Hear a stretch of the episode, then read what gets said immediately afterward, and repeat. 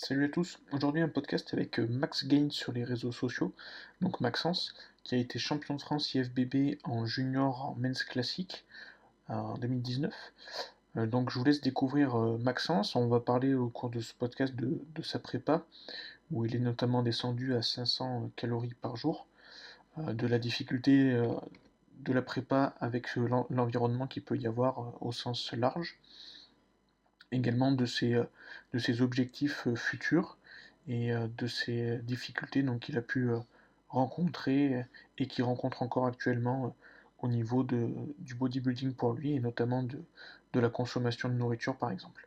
Voilà, je vous laisse découvrir donc Maxence et puis je vous laisse commenter aussi et, voilà, bonne écoute. Eh bien, salut, salut Maxence, merci d'être là avec nous pour un nouveau podcast. Bah, avec plaisir. Merci de ton accueil sur, euh, sur ta petite chaîne, du coup. Bah écoute, ouais, ça fait, ça fait plaisir d'avoir euh, des athlètes. Tu dois être le plus jeune, je pense, que, que je vais avoir sur la chaîne actuellement. Ok. Donc, euh, donc c'est, assez cool. Puis en plus, bon, bah, dans une catégorie classique physique, même si là, par contre, t'es pas le premier, mais c'est vrai que c'est, quand même un, petit peu en vogue. Donc, ça va être intéressant de voir un petit peu ton parcours et, et tout. Mais d'abord, comment, comment est-ce que tu vas? Comment, Comment ça, tu es sorti du confinement, par exemple Comment euh, est ta situation actuelle, tout ça? Eh ben, je te remercie. De mon côté, ça va. Le confinement s'est plutôt bien passé. Pour ce qui est des entraînements, je t'avoue que j'avais pas trop le mental pour euh, maintenir une activité physique, je dirais journalière. Donc, je m'entraînais un petit peu type street workout. J'aime beaucoup tout ce qui est agré, handstand, toutes les figures un petit peu statiques, strictes au sol ça me permet de, bah, de recruter tout simplement le système nerveux, d'aller chercher un petit peu loin dans les limites. C'est une sensation que j'apprécie beaucoup en musculation aussi, donc je m'y retrouve un petit peu dans les mouvements d'agré. Donc j'ai maintenu euh, l'entraînement au poids de corps, au sol, pendant le confinement, donc pas d'entraînement de musculation. Ça m'a permis de, de maintenir, je dirais, un petit peu un minimum la force, à défaut forcément de perdre euh, en masse musculaire, mais ça c'était inévitable, je pense, pour tout le monde. Mais du coup, ça s'est euh, plutôt bien passé. Euh, pas mal de temps pour soi, du coup, forcément, pour savoir un petit peu ce qu'on veut, où on veut aller un petit peu plus. Donc, euh, donc je dirais une bonne euh, bah, deux mois qui ont permis de prendre vraiment, vraiment du recul sur, sur pas mal de choses, quoi. Donc, assez bénéfique, assez bénéfique ce confinement, au final.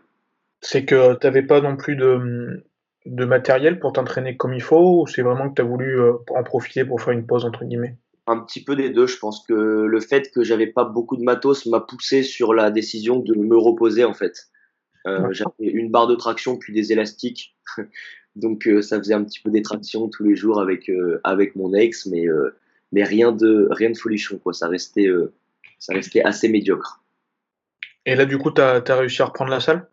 Avec le avec grand plaisir évidemment. J'ai repris du coup la salle bah, dès sa réouverture. Moi, de la région, euh, de la région pardon, grenobloise. Donc, les salles ont réouvert le 2, le 2, il me semblait que c'était. Contrairement à Paris, qui, par exemple, ont mis plus de temps, etc. C'est vrai que ça va faire bientôt euh, eh ben, un bon mois que j'ai repris la salle. Donc, ça, c'est une très bonne reprise. Ça fait du bien. Ça fait du bien. Comment tu l'as abordé cette reprise, toi, euh, au niveau de l'entraînement? Alors, j'ai récupéré forcément à mon rythme. J'y suis pas allé trop vite. Et j'ai j'ai conservé la même intensité, je dirais, que je mettais dans les entraînements euh, passés, quoi, qu'il y avait avant le confinement. Simplement, les charges ont diminué euh, amplement. Euh, les articulations pendant le confinement ont pris un petit coup à mon grand étonnement. J'ai mal vachement au tendon, aux articulations. Donc, je pense que le fait que le corps vraiment se relâche sur le point de vue de l'activité physique, de la musculation, surtout les tendons n'ont vraiment pas apprécié la perte de muscle. Et, euh, Niveau douleur articulaire, du coup, pour la reprise, c'est pour ça, du coup, que les charges restaient des charges modérées et raisonnables. Et là, du coup, je reprends, ben, je reprends crescendo la, la progression des charges. Sinon, mes entraînements sont restés euh, quand même relativement les mêmes. Ouais, t'es pas reparti sur des full body, par exemple, ni rien. Pas du tout. Au contraire, ce serait vraiment, euh, ça aurait été pour moi la reprise à l'élastique de faire du full body pour reprendre. Ouais c'est vraiment le dernier, le dernier truc qui m'aurait qui m'aurait stimulé vraiment. Euh, j'avais besoin de, je dirais, de pousser, de sentir le poids, de sentir la, la charge, de, de vraiment se dépenser quoi. Ouais. Euh, bon bah du coup on va peut-être maintenant euh, un petit peu parler de ton parcours. Donc tu as été champion junior, champion de France junior en, en 2019 en main classique. Alors, tu as été aussi un men's physique. comment tu es arrivé à tout ça? En fait, j'ai commencé la compétition à mes 18 ans, donc en 2016. à laquelle j'ai participé au Natural Fitness Show. Donc à, l'époque c'était le NFS. donc je m'étais mis cette, cette compétition en objectif suite à une blessure au poignet je m'étais, je m'étais tout simplement fracturé le, le scaphoïde. Donc, suite à une opération et quatre mois d'arrêt, j'avais perdu beaucoup de poids et NFS se passait six mois après. Donc, je m'étais mis comme objectif de participer à NFS euh, après euh, quatre mois après la reprise en fait de la musculation. Mais ça faisait combien de temps que tu t'entraînais avant cette blessure au poignet? Ça faisait six mois que je m'entraînais avant la blessure. Ça faisait six, sept mois. Ok. Et euh, donc à la reprise, j'avais voilà encore six mois pour retravailler mon physique. Donc j'ai pas mal taffé. Et c'est là vraiment que je me suis découvert, euh, je dirais, l'acharnement et, et, la motivation, le mental, tout ce qui tourne autour d'une préparation de compétition en fait. Et arrivé du coup à NFS, j'étais euh, j'étais tout petit, j'étais tout fin. je faisais 58 kilos pour 1m70 du coup en men's physique. Ok. Donc euh, vraiment assez fin. J'avais gagné du coup à l'unanimité des juges, donc à ma grande surprise, donc vraiment très content ça m'a, euh, je dirais, euh, vraiment conforté dans le fait que, que j'aimais la compétition et que c'était quelque chose que, que j'avais envie de faire. Mhm. J'ai donc pris, euh, je dirais, deux ans, entre guillemets, de repos, encore entre guillemets. Ça a été plus deux ans, je dirais, de vraiment de travail qualitatif sur le muscle. Euh, essayer de manger un petit peu plus parce que j'ai du mal à manger. J'ai un mhm. métabolisme qui tourne très très vite. Donc pour prendre du poids, il faut que je tourne à minimum 4500-5000 calories. Donc c'est assez éprouvant. Euh, je fais 1m70, donc je suis pas un très très gros gabarit. Ouais. Il faut vraiment que je me que j'avoine, quoi. C'est du gavage. Donc pour, pour essayer de conserver un minimum de, masse musculaire, il faut vraiment que je mange beaucoup. Donc ces dernières années, je me suis concentré justement sur euh, une alimentation qui me correspondait le mieux. Je me suis vraiment cherché dans l'alimentation, savoir ce qui me plaisait et, ce qui me correspondait bien. Parce que voilà, tout le monde ne peut pas manger euh, que des pommes de terre, par exemple, euh, moi je suis, suis pas très bien réceptif, ça me brasse vite le ventre, j'ai des remontées acides, donc j'ai vraiment pendant ces années essayé de gérer mon alimentation pour qu'elle me corresponde en mieux, jusqu'à arriver du coup euh, en 2019 à NFS, à IFBB pardon, où euh, j'ai décidé de préparer la compétition, je dirais quatre mois avant l'échéance de la demi-finale. Je l'avais déjà en tête, mais c'était pas, c'était vraiment pas, c'était pas sûr en fait. Et euh, quatre mois avant la compète, j'étais donc en, en, prise de masse et j'ai eu le, bah, un petit peu le déclic. Quoi. Je me suis mis en prépa. Donc euh, j'ai attaqué par deux mois de prépa avant la demi-finale sud du coup, ouais. en physique, euh, donc que j'ai gagné, que j'ai gagné en men's physique aussi. Et du coup, c'est à la fin de la compétition que le président IFBB ainsi que les juges sont venus me voir pour me dire euh, clairement que ça allait pas du tout, que mon physique ne correspondait pas euh, aux critères actuels d'un men's physique en IFBB France que mon posing était trop hard et que j'étais hors catégorie. Ok, mais ils t'ont quand même fait gagner. Ils m'ont quand même fait gagner. Je pensais que j'allais être dernier, mais à la belle surprise, ils m'ont fait gagner parce qu'ils m'ont dit ton physique mérite quand même une première place. Donc ils m'ont fait gagner, mais en me, en me proposant du coup la possibilité de changer de catégorie tant que je ne vais pas en finale en, en catégorie men's physique. Donc ça, il me l'avait dit avant même qu'on ait les places. Donc il m'avait dit, peu importe le classement que tu as, nous t'offrons ta place en finale pour que tu ailles exposer ta shape dans une catégorie body qui te correspondra à, leur goût un petit peu plus. Euh, donc j'avais jamais euh, préparé du body. Hein. Il me restait du coup deux semaines pour tirer en body, en classique physique ou en men's classique. Moi, ce qui m'a tiré le plus, c'était le men's classique parce que c'est ce qui se rapproche le plus du body et celui qui garde la touche la plus, je dirais, euh, la plus old school, la plus esthétique possible. On a vraiment, je trouve, une, dans le, dans le men's classique, une part vraiment, une touche personnelle qu'on peut amener à l'inverse du body dans lequel on est un petit peu plus restreint sur les poses. C'est moins du posing euh, old school un petit peu. Donc voilà pour ça. Donc j'ai pendant deux semaines préparé du coup ben, ma chorégraphie en men's classique. Donc c'était du, c'était du grand nouveau. C'était une découverte totale. Hein. Euh, je suis passé sur une musique d'opéra. Euh, parce que j'avais envie de passer sur une musique tout simplement différente, qui me correspondait un petit peu plus, avec laquelle j'arrivais à mieux transmettre ce que je voulais dégager sur scène.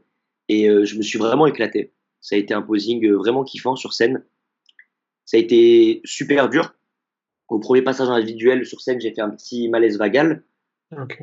Que bah, tu dois voir ce que c'est. Hein. Tu, généralement, tu as envie de tomber par terre. quoi. Donc là, j'ai ma- Stress, à ton avis, ou un manque de. Enfin, une hypo ou quelque chose? Ouais, c'est plus déshydratation. Attention. scène, quand je force, je force très très très très fort. Je me suis d'ailleurs déchiré le quadriceps gauche, le vaste interne, donc sur scène, en forçant. Ok. Euh, J'ai des crampes vraiment très importantes quand je contracte. Ça fait que ça me fait des micro-lésions musculaires, c'est très douloureux. Et je pense que le corps simplement se protégeait, se Ouais. protégeait à la douleur. Donc je suis descendu de scène la première fois, en comparaison, j'ai vomi. Donc j'ai vomi directement en sortie de scène. C'était super dur parce que j'étais en déshydratation totale. Euh, j'ai donc bu peut-être euh, direct euh, un demi d'eau. Vraiment, il y avait plus de physique qui comptait ou pas. Là, j'étais, j'étais vraiment dans le dur. J'avais Ouais, vraiment besoin de boire. Donc j'ai enquillé une bouteille d'eau vraiment par, euh, par survie. Et puis au second passage individuel, pareil, j'ai fait mon passage individuel et j'ai revomi en, son- en sortant de scène. Mais là, c'était plus violent parce que le corps était vraiment en train de se, se protéger. De ce- Mais euh, ça m'a pas empêché d'afficher une, une bonne shape sur scène quand même. Ce qui m'a permis également bah, de, de gagner en men's classique au final France IFBB. C'était le, le 1er avril. Ouais, 1er avril. Tu, euh, tu, tu coupes beaucoup l'eau quand, pour être aussi déshydraté ou t'as pas joué pourtant avec l'eau? Si, moi, j'ai j'ai coupé pas mal l'eau. J'ai coupé l'eau, euh, pas énorme, hein, pas 48 heures, mais j'ai fait une décharge progressive sur 48 heures. Donc, j'ai commencé, mettons, euh, la 48 première heure euh, à compter de l'échéance de la compète. J'ai bu euh, 500, litres, 500 millilitres. Après, à 40, à 40 heures, j'en ai bu 300. À euh, 36 heures, j'en ai bu 200. 30 heures, euh, 100. Et mettons, à 24 heures de l'échéance, j'ai coupé Ok. totalement. Et euh, j'ai aussi envoyé, du coup, avant de monter sur scène, une. euh, j'ai joué avec la balance sodium-potassium, Ok. système nerveux, ce qui a euh, marché euh, exceptionnellement. Franchement, j'étais euh, très surpris. Mon beau-frère avec Max aussi. euh, Max, bien sûr, et ma sœur, euh, quand je parle de moi, m'ont suivi tout le long euh, dans ma compète. hein, ils étaient à côté de moi, ils m'accompagnaient. Je veux dire, euh, c'était mes piliers aussi pendant la compétition. Et, euh, et donc avec Max, on a géré la balance sodium-potassium. Ça a eu un résultat, euh, un résultat de fou. On était bouche bée. Franchement, ça nous a mis sur le cul. Ça m'a fait perdre peut-être les 2% qui me manquaient pour être le plus sec possible. Quoi. La peau s'est vraiment absorbée comme, comme une machine en fait. La rétention intracellulaire, c'est en claquant des doigts, ça s'est activé et ça a marché vraiment euh, très très fort.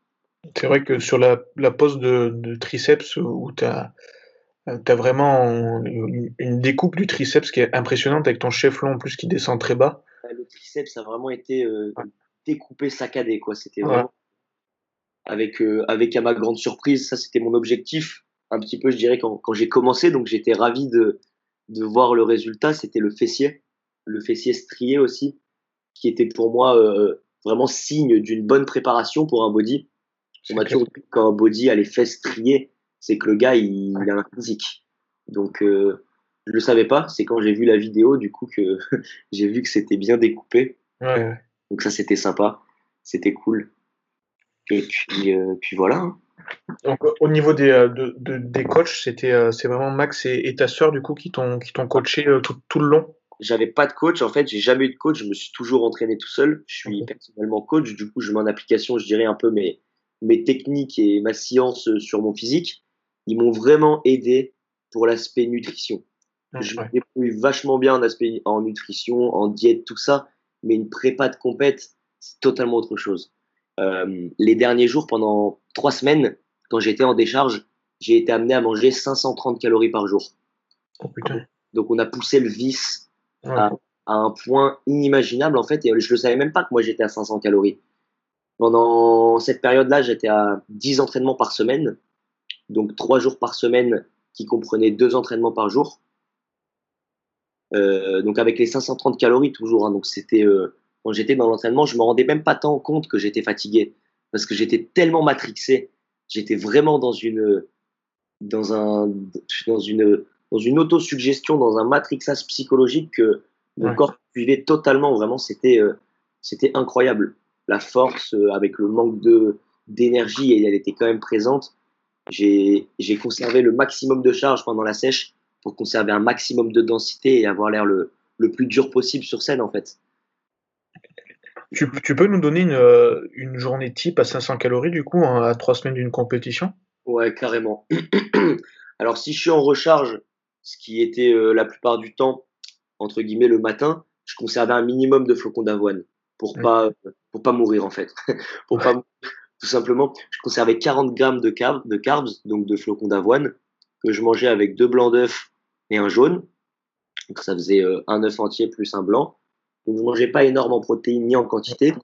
À 10 heures, j'avais 80 euh, grammes de d'eau de cabillaud cru. Donc je mangeais mon poisson cru. Ça a été encore une fois une décision personnelle parce que mes premières prépas, j'ai trop, ça m'a trop violenté, je dirais psychologiquement, de manger du colin et des brocolis. Je suis arrivé à des phases où je mangeais mon repas dans ma voiture et j'étais en larmes.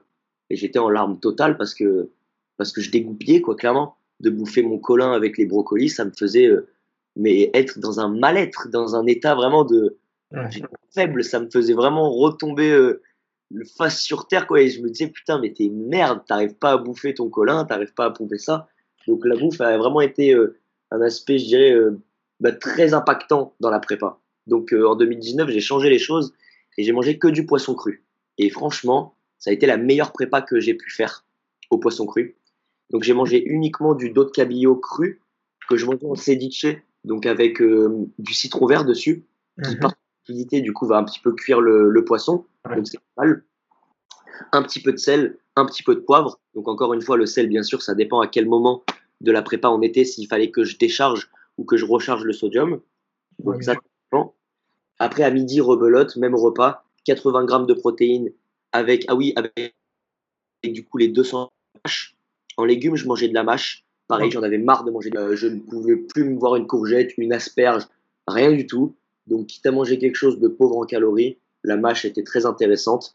Et le petit goût acide qu'elle dégage ressemble un petit peu aux épinards, aux feuilles d'épinards crues. Et ça, je trouve bien meilleur goût qu'une salade verte en prépa. Je trouve ça dégueulasse. Donc, euh, donc ouais, la, mâche, petit, petit tips, parce que la mâche, c'est super bon en prépa, ça a du goût. c'est très pauvre en donc, je mangeais ça donc, ben, à la collation du matin à 10 heures. Je mangeais ça le midi, je mangeais ça l'après-midi, je remangeais une collation l'après-midi. Donc, ça me faisait trois collations, en gros, plus le repas du soir. Donc, trois collations. Midi, je mangeais six fois ce repas par jour.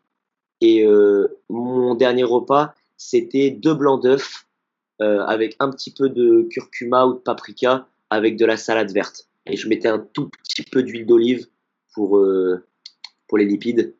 Et, et voilà. je mangeais vraiment que ça. Tu étais quand même bas en protéines quelque part? J'étais assez bas en protéines. Après, il faut d'une part aussi prendre en compte que les protéines font des calories. bien sûr. Il ne faut pas le négliger. Et il y en a beaucoup.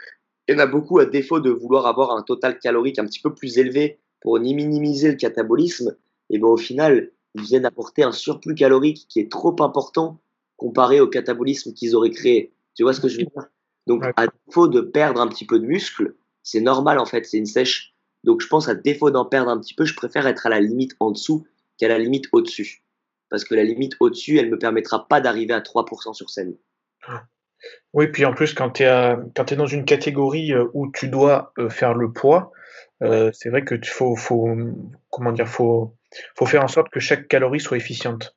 Exactement, exactement. Et comme tu le dis, 80 grammes de protéines, c'est pas beaucoup, mais à côté de 6, voire 7 repas, on n'est pas loin d'un demi-kilo de poisson par jour. Donc au final, c'est quand même euh, une dose, je dirais, conséquente de protéines. Le fait que je la mange crue aussi, l'assimilation, elle était super, je la digérais très bien. On a vraiment, je trouve, un bon senti quand on consomme des aliments crus. Euh, même niveau digestion, j'avais vraiment pas de problème, quoi. Alors qu'en prise de masse, je suis constamment confronté euh, voilà, aux problèmes d'acido basique, euh, aux indigestions, etc. etc. Euh, pour ceux qui veulent, euh, enfin je sais pas si toi c'est comme ça que tu, tu en es arrivé à manger cru.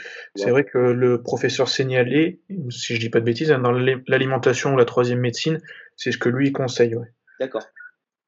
Après son livre, il y a comme toujours à, prendre et, à laisser. Hein. Oui, bien sûr, bien sûr. J'avais déjà entendu en, en, survolant un petit peu parler de ça. Euh, après, moi, euh, j'ai pas d'avis euh, poussé scientifique là-dessus, mais en temps, en expérience vraiment pure et dure, je trouve que c'est c'est quelque chose de très sympa. Ça amène en fait un côté même beaucoup plus frais à ce qu'on mange. Rien que rien que cet aspect-là de manger quelque chose de froid, ça amène du frais. Et c'est vrai qu'on ne pas de manger quelque chose de chaud, on est bien plus vite lassé, je trouve, à se dire putain c'est dégueulasse quoi. C'est pas alors que là, le frais, on a un peu de citron vert, ça rappelle un petit peu des saveurs euh, tropicales, donc un petit peu plus, c'est un petit peu plus, un petit peu plus pétillant en bouche, ça met un petit peu plus de, de saveur, de, de peps, quoi. Puis il y en a beaucoup qui aiment beaucoup maintenant manger euh, japonais, et c'est quelque part, c'est ni plus ni moins que. Exact, que du sashimi. Euh, sashimi, ouais. Exactement. Sauf que là, c'est sous une recette un petit peu plus italienne, donc le ceviche avec du citron vert. C'est vraiment, c'est basique quoi. Je, je sortais de Super U avec mon bout de poisson, je foutais euh, le poisson sur ma caisse, sur ma planche à découper, et je me préparais mes six tupperwares directement devant le parking, le citron dans la voiture, et c'est parti la journée. J'avais pas le temps de, de tout préparer. Les repas me prenaient un temps euh, exorbitant et ça me, ça me rendait fou en fait de me préparer à manger. Ouais, bah ouais. Tu m'étonnes, en fait, tu gagnais du temps, ouais. Gagner du temps. Parce qu'en gros, bah, pour revenir sur la petite, euh, j'ai fait toute ma préparation avec une, donc j'étais avec une, avec une fille à l'époque. J'étais avec une fille quand je préparais ma compète, avec qui je suis resté un an du coup. J'ai fait toute ma préparation avec elle et ça a été, euh, ça a été vraiment compliqué d'aller au bout de la préparation avec, je dirais, quelqu'un qui n'a été euh, rien de plus qu'un poids pour moi. Donc une personne végane donc déjà avec quelqu'un qui est dans le body, c'est très compliqué. C'est compliqué. Je lui préparais donc ses repas parce que comme tu sais, un trop bon, trop con. Donc euh, je lui préparais ses repas, je lui faisais sa petite bouffe. Euh, donc quand tu es en prépa, que tu dois préparer les repas véganes de ta meuf et que toi à côté, tu dois te préparer tes huit repas par jour, bah à la fin tu, deviens fou en fait. Tu peux concevoir le fait que la personne qui est censée te tirer vers le haut, eh ben, te prenne encore plus de temps que le temps que tu consacres pour toi alors que ce temps, il devrait être consacré uniquement pour toi. La prépa, je la fais pour moi, je la fais pour personne d'autre. Tu vois ce que je veux dire? Bien sûr. C'est vraiment ce qui m'a fait prendre du recul un petit peu sur ce qu'on disait un petit peu avant de commencer, ce que peuvent apporter une relation euh, chez un homme, d'autant plus pendant une préparation encore plus, et, les aspects néfastes au final qui peuvent être exposés et qu'on n'arrive pas à voir quand on est dedans. Parce que quand on est dedans, c'est vraiment dur de d'accepter le négatif. Le déni prend vite le dessus. On a vite envie de se conforter dans le fait que ça aille bien et que tout va bien. C'est plus facile pour nous. Ça permet de passer au-dessus des choses qui vont pas bien et de se concentrer sur ce dont on a besoin de se concentrer. Sauf qu'au final, en faisant ça, on oublie l'essentiel et on passe à côté de choses qui devraient nous rendre heureuses.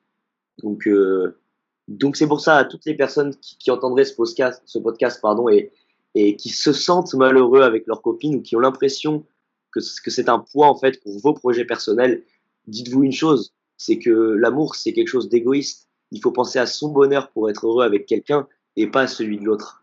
Donc, euh, donc voilà pour la petite, euh, la petite aparté. ouais, bah écoute, c'est marrant parce que euh, avant qu'on s'appelle, j'ai écouté un podcast avec avec mince Foi d'Abiad, Diane Vallière et James Hollingshead. Et à un moment, bon, c'était sur un ton un peu plus humoristique, on va dire. Mais c'est vrai qu'il parlait des, des, relations et comme quoi c'est vraiment important. Et euh, alors il y avait Fouad Abiad qui lui disait bon bah entre guillemets je suis obligé d'avoir un cheat meal par semaine parce que sinon je peux pas emmener ma femme sortir.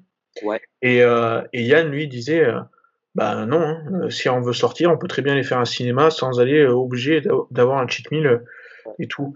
Et c'est vrai que je pense qu'il doit y avoir un équilibre à, à, trouver qui est pas évident si la personne elle n'est pas capable de de comprendre un minimum euh, dans les deux sens, hein, je parle. Hein. Exactement, oui, je pense que c'est, je pense que c'est un, compromis à faire des deux côtés, parce que nous, en tant que préparateurs de compétition, c'est extrême ce qu'on fait. C'est quand même un sport à part, un petit peu ingrat, et il faut faire pas mal de sacrifices, mettre un peu une partie de son bonheur de côté, sa vie sociale, ce qu'on veut, bref. On sait que ça va pas, que ça ne va pas nous apporter que du bon. Mais quand on a une personne avec soi qui forcément ne conçoit pas forcément et ne, je dirais, ne me tire pas vers le haut par rapport à ça, c'est vraiment, vraiment compliqué. J'avais quelqu'un d'assez, euh, d'assez malsain, en fait, qui, qui ne voulait pas que je réussisse. Donc, euh, quand on a quelqu'un de très ambitieux, entre guillemets, comme moi dans la compétition, et ben c'est bien plus facile de tirer quelqu'un qui est haut vers le bas que l'inverse. Ça a vraiment fait, je dirais, les montagnes russes, émotionnellement parlant. Hein. Mais c'est ce qui m'a aussi donné euh, la force d'aller au bout de cette prépa. Je suis, euh, je m'entraînais dix fois par semaine. J'étais donc et je suis encore aujourd'hui donc euh, nati. ma prépa, je l'ai envoyée au, au, colin et à la mâche. ça, a été colin, mâche et 6 litres d'eau par jour. Ah oui, je buvais aussi énormément. Ça a été une partie très éprouvante, ça. Ça a été l'eau aussi. On s'en rend pas compte, mais les derniers mois, Max me disait, le dernier mois, ok, là, tu envoies 6 litres d'eau. Et quand il m'a dit ça, j'ai écouté ce que Max me disait, vraiment comme le, comme le marabout, quoi. C'est, il te dit de faire comme ça, c'est la recette, quoi. Donc, euh, j'envoyais 6 litres d'eau par jour. Et puis, purée, fin de journée, le, le dernier litre d'eau, c'est très éprouvant. C'est très éprouvant de rajouter un litre d'eau encore dans son estomac, qui est déjà en train d'exploser alors qu'il est vide. Donc, c'est un peu frustrant d'avoir le bide plein tout en euh, affamé en fait. Donc, y Ça remplit pas, c'est clair que. Enfin, ça, remplit, mais ça ça contente pas. Ouais. clairement.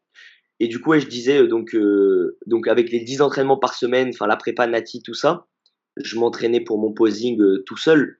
Il y avait vraiment des. Après, c'est des conneries, mais c'est des, des, détails. Par exemple, quand tu es en prépa, on a, on a besoin, si tu n'as pas de coach, par exemple, moi j'avais besoin d'avoir un retour objectif et explicite de mon physique. Donc un retour photo ou alors en retour direct. Sauf que par exemple, bah, mon ex ne, ne, voulait pas me prendre en photo parce qu'elle considérait que ça faisait, ça faisait tourner le monde trop autour de moi, le fait de me prendre en photo. Donc elle refusait de le faire. Donc par exemple, toute ma prépa, pour prendre mes photos, j'ai dû me démerder avec ma caméra de face tout seul pour prendre mes photos. Et ça, je l'ai fait pendant des mois. Et par exemple, à chaque fois que je le faisais, ça, ça m'apportait beaucoup de peine en fait, beaucoup de tristesse. Parce que j'aurais aimé pouvoir partager justement des moments qui sont censés te rendre tellement heureux. C'est des choses euh, exceptionnelles, c'est des, c'est des moments d'une vie, une préparation. Et ces choses-là, au final, je les ai partagées tout seul. Et je me bloquais à les dégager et à les, et à faire, et faire part de, de, tout ça, en fait, autour de moi. Parce que, forcément, quand tu es avec quelqu'un que t'aimes et qu'elle, elle te, elle te fait comprendre que ce que tu fais, entre guillemets, ben, c'est de la merde, que tu es une merde et tout ça, tu ne peux que te renfermer et ne pas en parler et considérer que les choses, elles sont telles quelles, en fait. Donc ça a vraiment euh, mis psychologiquement un gros coup, un gros coup dans la gueule, en fait, d'avoir gagné. Parce que c'est en ayant gagné que j'ai ouvert les yeux sur un petit peu tout ça, en fait. Et que je me suis un peu ben, rendu compte de ce dans quoi j'étais en train de vivre et ce que j'étais en train de devenir. Donc, euh, donc ouais, le, je dirais la prise de conscience qu'il y a eu instantanément euh, après les comparaisons sur scène, j'étais vraiment à côté de mon corps, quoi. Quand je faisais, euh, quand on parlait un petit peu de ça, des, des malaises vagales, en fait, c'était comme un, ça a l'air con, hein, mais c'était comme un éveil spirituel. Comme si j'arrivais pour la première fois à voir les choses réellement comme je devais les voir.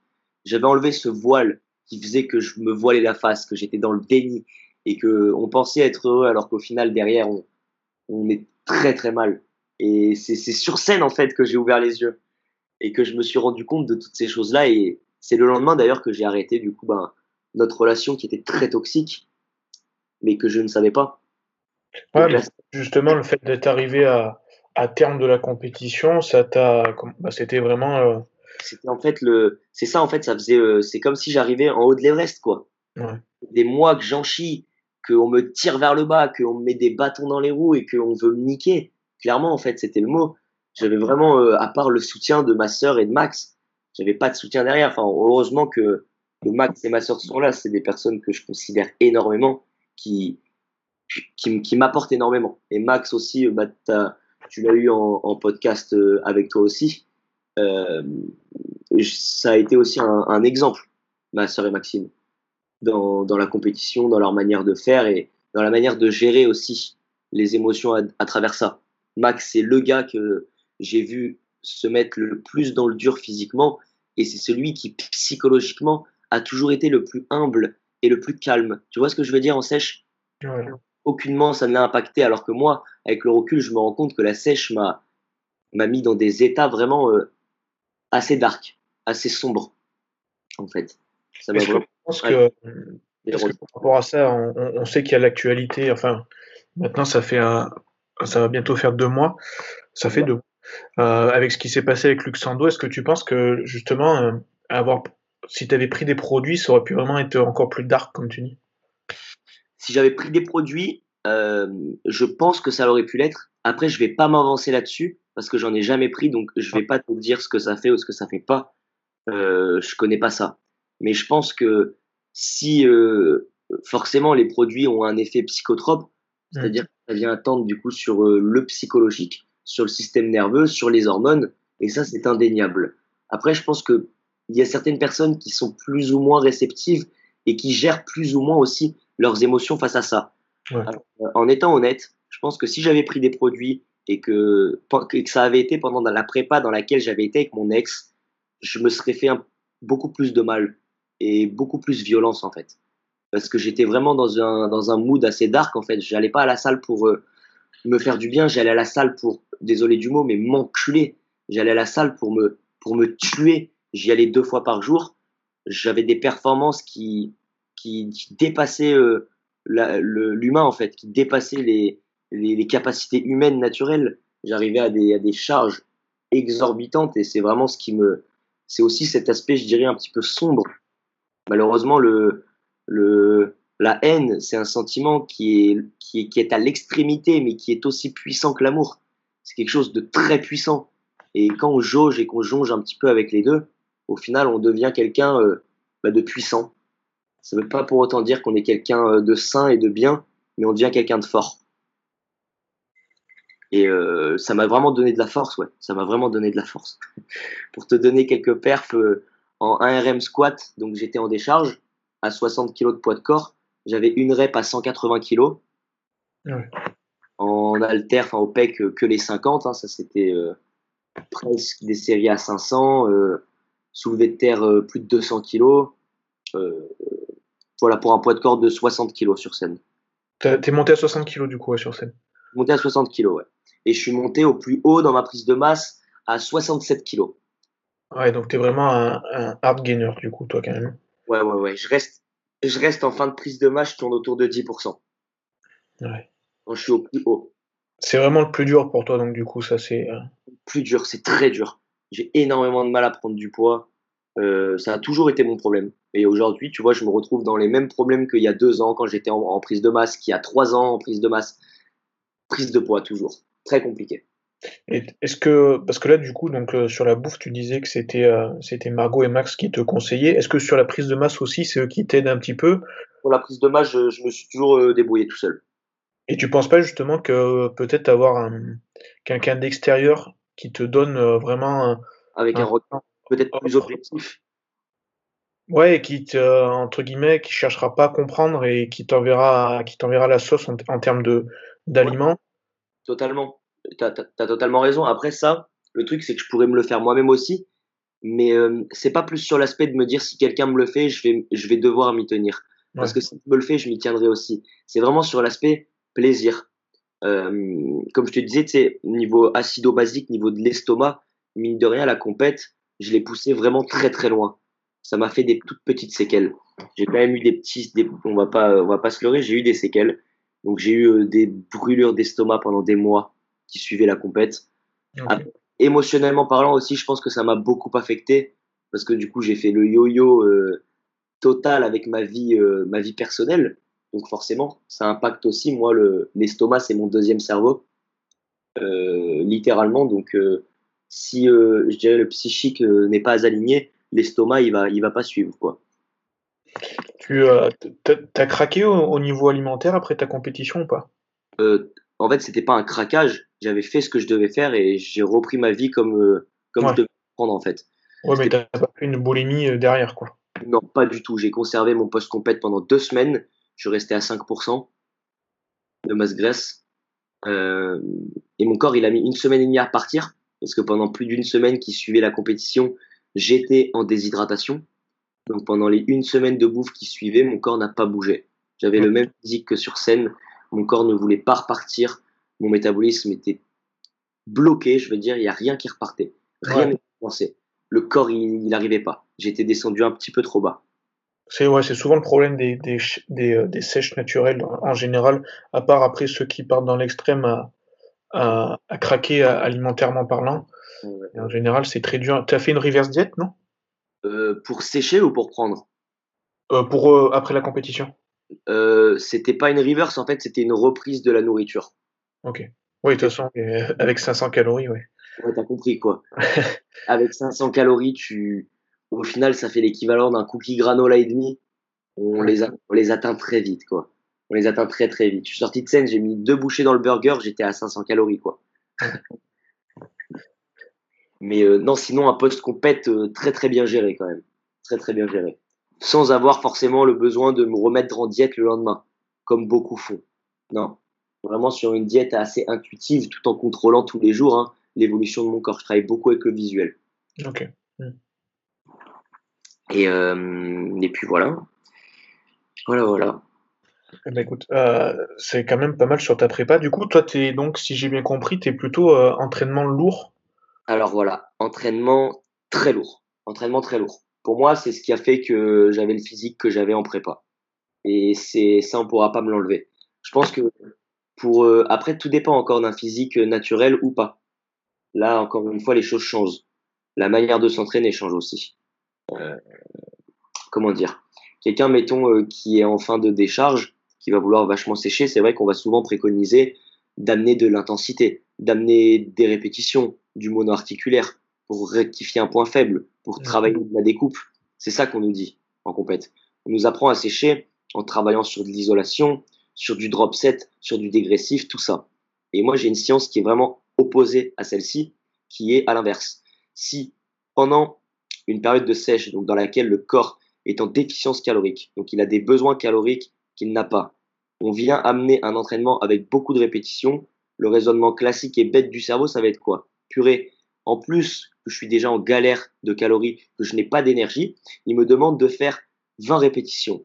Pourquoi est-ce que je vais conserver tant de muscles alors que j'ai besoin de faire 20 répétitions à une charge qui est beaucoup trop faible comparée au tout le muscle que j'ai? Donc c'est magique, je vais cataboliser. Et c'est Je suis assez d'accord avec toi. Ouais. Puis, euh, il y a aussi un paramètre. euh, en général, tu attaques une, euh, une prépa. euh, alors, je sais pas toi combien tu as fait de semaines, mais 12, en- 12 semaines en général, 12-16 semaines. À moi un petit peu moins, mais oui, un peu moins. C'est pas le moment. Enfin, rattraper un point faible en 12 semaines, c'est pas possible. quoi. Non, les points faibles, à la rigueur, si on veut le rattraper, c'est les derniers jours, en amenant du pump simplement, Ouais, voilà. pour recharger les recharges de, de, des réserves de glycogène musculaire et Là, c'est sanguin. même plus, euh, c'est même plus le rattraper, c'est plutôt euh, tromper le visuel en fait. gonfler. C'est le, le pumper, quoi. Exact. C'est, c'est le pumper.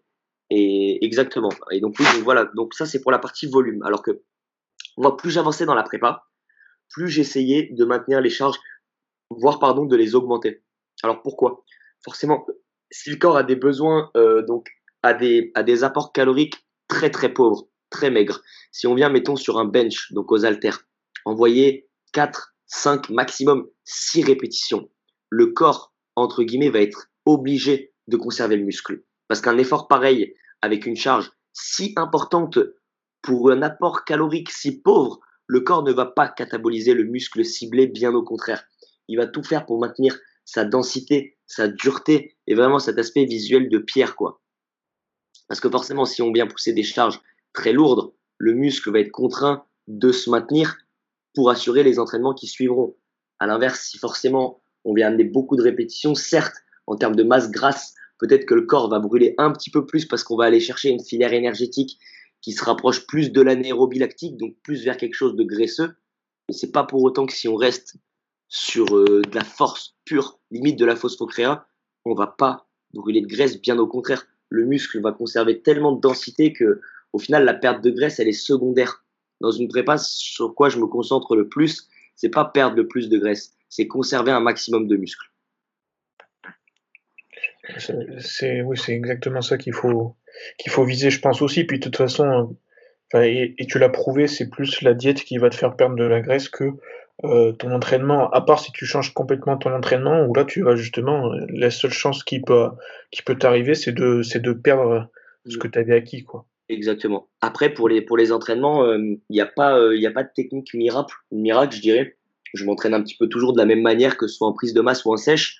Simplement, en prise de masse, je me laisse plus de liberté sur euh, le nombre de répétitions, sur les pré-fatigues, sur des drop sets. Je me permets de me fatiguer. C'est pas grave. Alors qu'en sèche, je faisais par exemple, à l'inverse de ce qu'on entend, encore une fois, de ce qui est préconisé, je faisais presque aucun superset. Aucun superset, aucun biset, très peu de drop set. Donc je conservais vraiment des répétitions très forcées, vraiment contractées, axées sur la densité. Par exemple, même sur un curl biceps. Sur un curl biceps, euh, même si on va nous dire que le monoarticulaire ne peut pas, euh, en, dessous de 6 ou je sais pas combien de répétitions, bref, recruter le système nerveux, je considère que quand on envoies du 6 reps sur un curl biceps à la barre poulie basse, que tu mets la pile et que chaque rep, elles te font exploser le cerveau, tellement qu'elles sont lourdes et que c'est des reps mais vraiment de torture, ces 6 reps-là vont être beaucoup plus bénéfiques au final qu'un training bras complet. On aura amené la contraction, vraiment le, la contraction simplement musculaire là où jamais on aurait pu l'amener si on n'avait pas contracté autant, si on n'avait pas poussé aussi lourd. Dans, cette approche, c'est qui qui t'a inspiré C'est plus Dorian Yates? Dans cette approche de, de contraction, d'intensité euh, Ronnie Coleman et euh, Max, mon beau-frère. Ok. C'est assez marrant parce que justement, tu vois, dans, dans le podcast de, de, de Foi d'Abiad, ils en parlent aussi, et ils font la différence, enfin ils essayent de faire la différence et la distinction entre euh, Jay Cutler et actuellement Regan Grimes, par exemple, qui s'entraînent plus en, haut volume. Alors, je parle pump, ouais. au volume en, en, termes de série, pas forcément en termes de reps, parce que Cutler a quand même fait aussi des, des reps assez, euh, assez lourdes, versus euh, Coleman, par exemple, Branch Warren, qui eux étaient dans l'intensité plus que le volume d'entraînement. Et, c'est ce qu'il disait, c'est qu'on regarde le volume, le, le, physique de Regan Grimes, on le compare avec le, le physique de, de Branch Warren, par exemple. On va trouver un Branch Warren qui est très rocailleux et un Regan Grimes qui est très, lui, euh, comment dire, bulleux. Enfin, je sais pas comment on peut dire, mais en 3D, tu vois, un peu. Ouais, totalement, totalement. Donc, toi, ça serait peut-être ce qui expliquerait euh, ta définition, par exemple, comme on disait, sur les triceps, sur les fesses. Exactement, sur les triceps, sur les pecs aussi, sur. Euh, vraiment cet aspect euh, strié, en fait, déchiré. Vraiment le physique déchiré, quoi, découpé, écorché. Je pense que c'est vraiment, euh, encore une fois, au-delà de la charge aussi, la puissance de contraction, la force de contraction qu'on va amener. Quand on prend 50 kilos euh, sur du bench, si l'excentrique, comme malheureusement 95% des mecs, eh ben, ils le retiennent en une demi-seconde, l'excentrique, c'est une phase de travail autant importante que le reste. Tu vois ce que je veux dire? Donc la contraction, elle se fait aussi bien sur euh, la contraction que sur l'étirement. Bah, en plus, l'excentrique, il faut bien comprendre que ça va nous aider dans le concentrique. Euh, bien sûr, c'est la phase excentrique, c'est la phase où on recrute le plus le système nerveux sans, entre guillemets, trop fatiguer le muscle. Donc c'est très intéressant de retenir une phase excentrique. Exactement, parce que l'excentrique, euh, enfin, quand, quand on travaille dans un mode de, de bodybuilding, on va travailler en, l'excentrique, ça va être il va être sous-optimal par rapport à notre force excentrique pure. Mais justement, il faut qu'on l'utilise pour euh, augmenter et rendre notre phase concentrique plus, euh, plus efficiente. Exactement, exactement. C'est vrai que ça permet de faire une transition. En plus, euh, bah, le mouvement, c'est le même. quoi.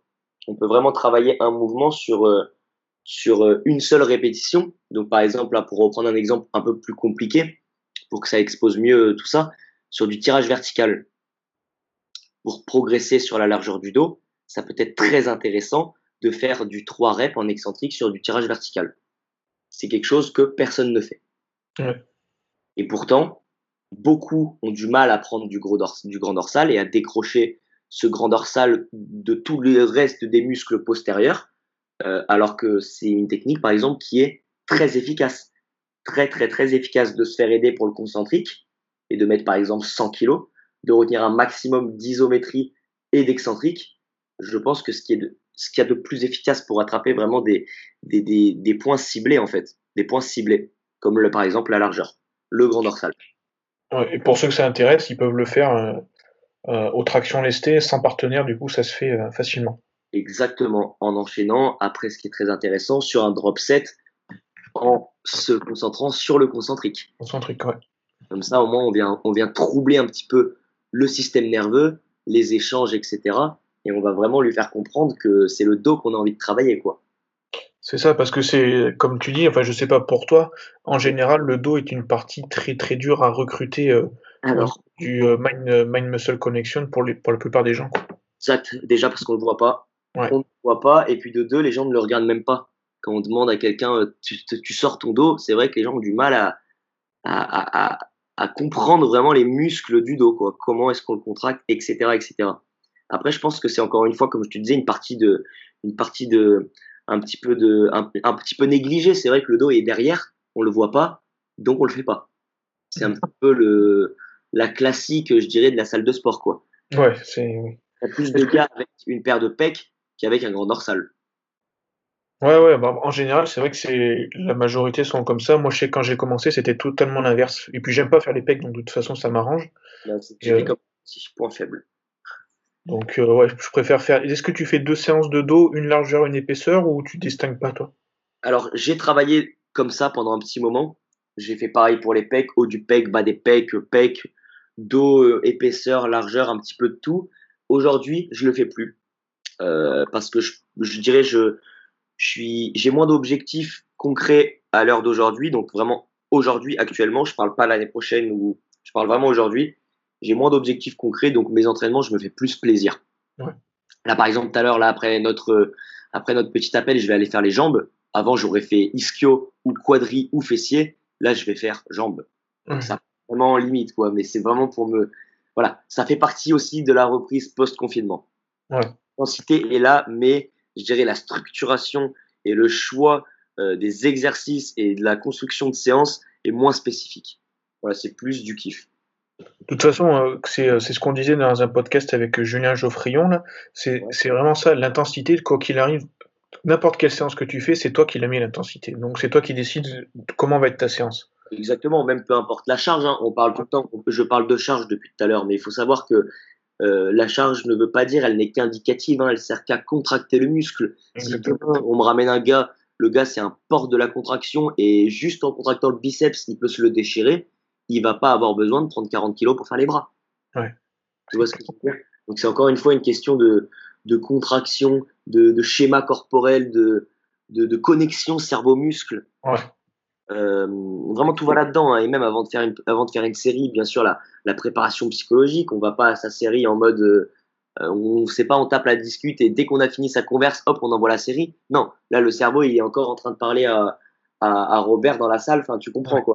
Là le, le mindset c'est vraiment une une, une autosuggestion je dirais qui commence la veille. C'est-à-dire la veille je sais déjà quel entraînement je vais faire le lendemain. Je prépare mon esprit je prépare mon corps à souffrir parce que oui je vais souffrir J'y vais pas pour m'amuser à la salle, j'y vais pour en chier le plus possible.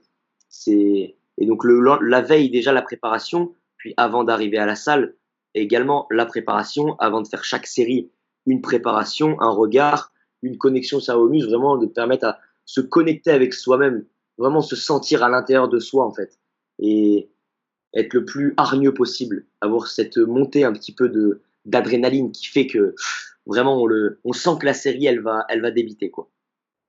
Est-ce que pour ça, par exemple, toi, tu as, euh, aimes bien mettre un casque, par exemple, pour te mettre dans ta bulle ou quoi? Je sais que moi, pour, pour les jambes, c'est vraiment euh, ouais, ouais, ouais. un casque. Tu vois, pour les autres muscles, des fois, je mets euh, juste les AirPods, mais okay. sinon, je mets un casque. Alors, euh, ma prépa, je l'ai faite toute ma prépa en bandana. Donc ça, ça a été euh, mon, mon, je sais, je, mon élixir, je dirais, de, de puissance. Ça a été mon bandana il m'a permis de me mettre dans ma bulle, euh, il m'a permis de, faire un vide énorme autour de moi et de vraiment être focus sur moi-même. Puis il allait bien avec le mood dans lequel j'étais, ça me permettait vraiment de me concentrer et je me trouvais vachement aligné quand j'étais dans, dans ce mood-là en fait. Même si c'était pas bien, même si c'était un peu dark, au final je me sentais très bien comme ça. Et euh, bandana, bandana, ça c'est ma base. bandana sur la tête, puis après sinon écouteurs donc euh, en ce moment, AirPod, ça va très bien. Je, je suis pas sûr que ce soit, enfin, de mon point de vue, je pense pas que ce soit si dark que ça, parce que si on regarde euh, toutes les vidéos des, des champions du, du, bodybuilding, tu peux regarder en général ceux qui réussissent le mieux. Hein. Ils s'entraînent seuls en général dans leur mode de tunnel vision et, et basta. Hein. Mais gros, totalement. Moi, quand je pense à, à, à, à moi, par exemple, quand je m'entraînais, je pense à un Buendia avant qu'il fasse de la merde, ouais. quand euh, gagné son, son quatrième euh, Olympia putain, respect. Il n'y a pas un mec qui s'entraîne comme lui. Il n'y a pas un mec qui s'entraîne comme lui. Aujourd'hui, non. Mais avant, c'était magique. Ah, aujourd'hui, euh, ouais, ouais. Oui, la souffrance, le mal qui se faisait. Moi, quand je m'entraînais, je hurlais à ma salle. On m'a mais on m'a fait chier avec ça, mais tellement de personnes m'ont emmerdé avec ça parce que je fais du bruit quand je m'entraîne.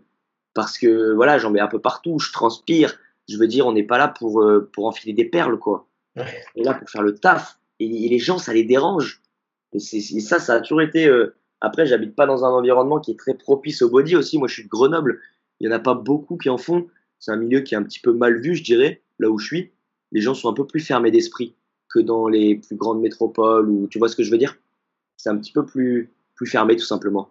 Donc dès que tu commences à t'entraîner un petit peu, je dirais hard, focus, que tu cries un peu, t'as vite les petits vieux qui vont voir le gérant de la salle en mode lui il fait trop de bruit, il nous fait chier quoi. Après c'est un peu le problème aussi des nouvelles salles je pense. Ouais totalement. Et ça moi c'est un truc avec lequel j'ai toujours, euh, bah, ça m'a toujours fait sortir de mes gonds quoi, ça m'a toujours fait péter un câble. Quand t'as quelqu'un qui, qui, est là sur son, sur son petit tapis de course à se toucher de, sur son téléphone et à parler à son voisin pendant 40 minutes qui vient te reprocher le fait que tu fasses trop de bruit, imagine ce que je devais leur répondre, quoi. Donc forcément, après, tu te fais des, tu te fais des, pas des ennemis, mais tu te mets des, des gens, je dirais, un petit peu en porte-à-faux, alors que c'est jamais quelque chose que j'ai voulu, quoi.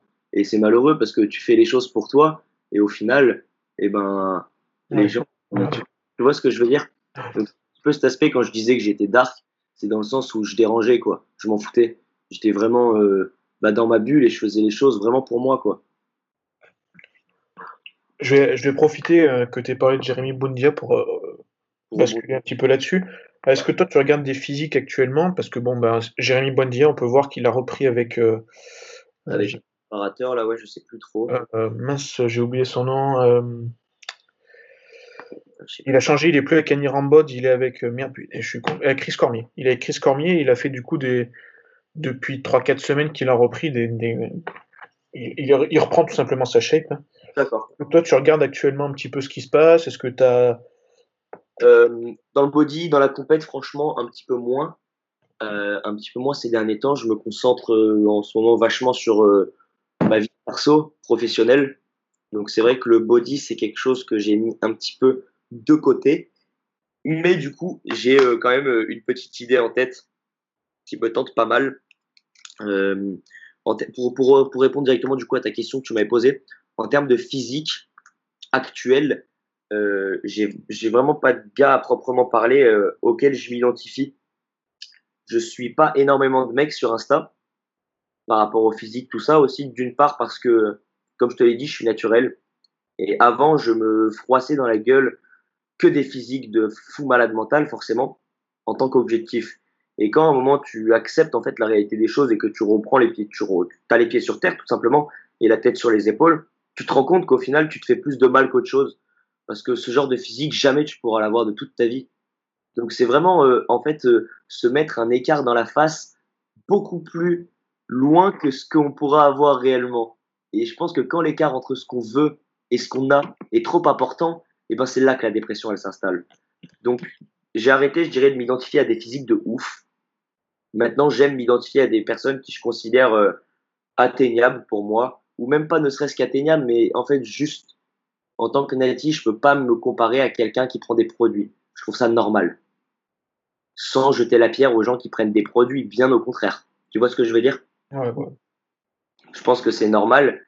Euh, après, c'est pas pour autant que voilà, IFBB, je me suis comparé à des mecs, euh, à des mecs euh, sous cure, forcément. Ça a été aussi un honneur de me dire que je pouvais battre des mecs froissés. C'était un objectif aussi pour montrer à tout le monde que c'est pas les produits qui font un physique, mais c'est avant tout le travail. Euh, après, en termes d'objectifs physiques, je t'avoue que là, je te parle en même temps, je suis sur mes abonnés sur Insta. J'ai du mal à te, à te dire euh, réellement. Bah, il y a Régie que je kiffe. Mm-hmm. Régie plein, ouais. Euh, non, non, Régie NFC. Non, ah, non, non, non, Régie NFC. Le, le petit Mens qui a fait Pro IFBB. Ouais, ouais, ouais. Donc, sur Régie, je l'aime bien. Mais tu vois, son physique, il pourrait être encore mieux je pense qu'il pourrait être mille fois mieux son physique. Bah, euh, je ne sais pas comment il s'entraîne, mais on pourrait en revenir, je pense, à la discussion qu'on avait sur Regan Grims, tu vois, par exemple. Ouais. Peut-être que son physique qui est un peu euh, comme ça, la régie qui est plein, volumineux 3D, et pas. enfin, je sais pas, sur les photos, il a pas l'air dur, entre guillemets. Exactement, moi, je vais parler de dureté, de densité. Il a un physique qui est tellement 3D qu'il est, il est impressionnant. Tu as vu abdos, pecs, tout ça. Mais on voit qu'ils sont pas écorchés. Il n'y a pas une dureté, une densité telle qu'on se dit putain, le gars, il a un escalier, il a un fer à cheval sur le triceps, quoi. Tu vois? Donc, avec un physique comme il a, je pense que avec plus d'intensité dans les entraînements et du travail encore plus qualitatif, ce sera le. Il peut être une relève mondiale, franchement. Bah, de toute façon, c'est tout ce qu'on peut lui souhaiter. Et au, niveau de toi, tu serais donc si tu avais à revenir aux compétitions, parce que si, on a bien compris, c'est pas ton but actuel. Tu reviendrais en, classique physique? Alors, oui, je reviendrai en slip, je pense, parce que ça m'a vraiment fait kiffer de, sortir les jambes. Après, je le ferai différemment parce que suite à la compète, j'ai eu de petits problèmes aussi de ménisque interne au genou. Donc j'ai poussé des charges qui ont fait que mon genou n'a pas apprécié pendant quelques mois, j'ai eu euh, bah, le retour de flamme, hein, le corps qui m'a dit, euh, bah voilà, t'as cherché, maintenant, euh, maintenant tu vas douiller. Donc en ce moment, je me calme sur les cuisses. Je les faisais trois fois par semaine en prépa. Là, je les fais une fois par semaine. Donc elles ont plus rien à voir. Je suis dégoûté, mais j'ai pas le choix. J'ai pas le choix parce que à défaut de moins les faire, j'ai pas envie de me retrouver avec une opération du ménisque dans un an. Donc c'est aussi les raisons qui font que je garde les pieds sur terre par rapport à la compète je fais attention à ma santé. Euh, donc voilà. Mais sinon, en termes d'objectifs de compète, j'ai une compète en vue et ça me ferait kiffer totalement. Et je pense que je vais la faire, mais pas tout de suite.